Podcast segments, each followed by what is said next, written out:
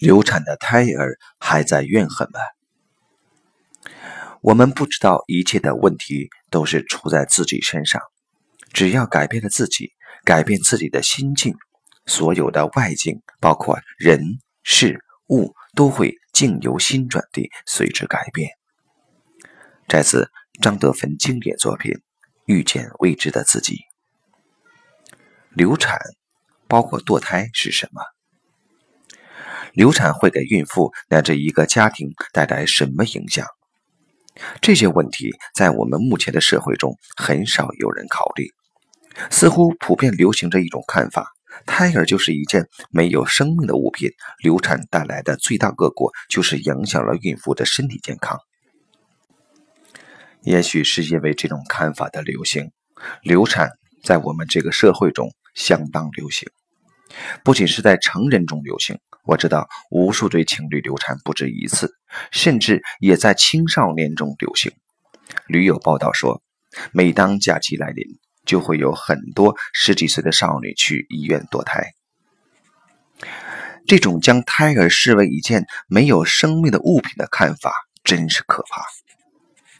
我在工作坊中多次看到，曾经数次流产的女子对胎儿是何等内疚，他们会因为这种内疚而毁掉自己的生活。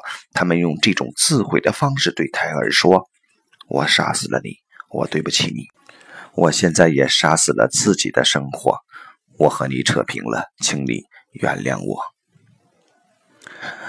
他们自毁的一个必然内容是伤害自己的感情，内疚是对自己的攻击，内疚太重了，自己承担不起，就会将攻击转向外部，于是愤怒就产生了。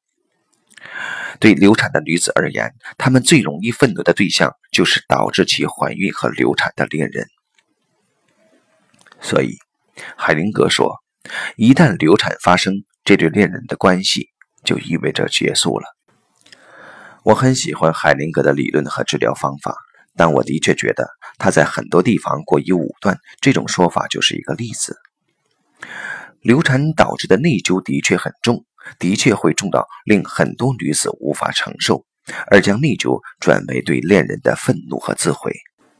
但是这种内疚是可以化解的，它并不是一定会导致一个亲密关系的结束。尤其是我自己的一些治疗经验显示，这种内疚并不是被杀死的胎儿的需要，而是流产的女子自己的需要。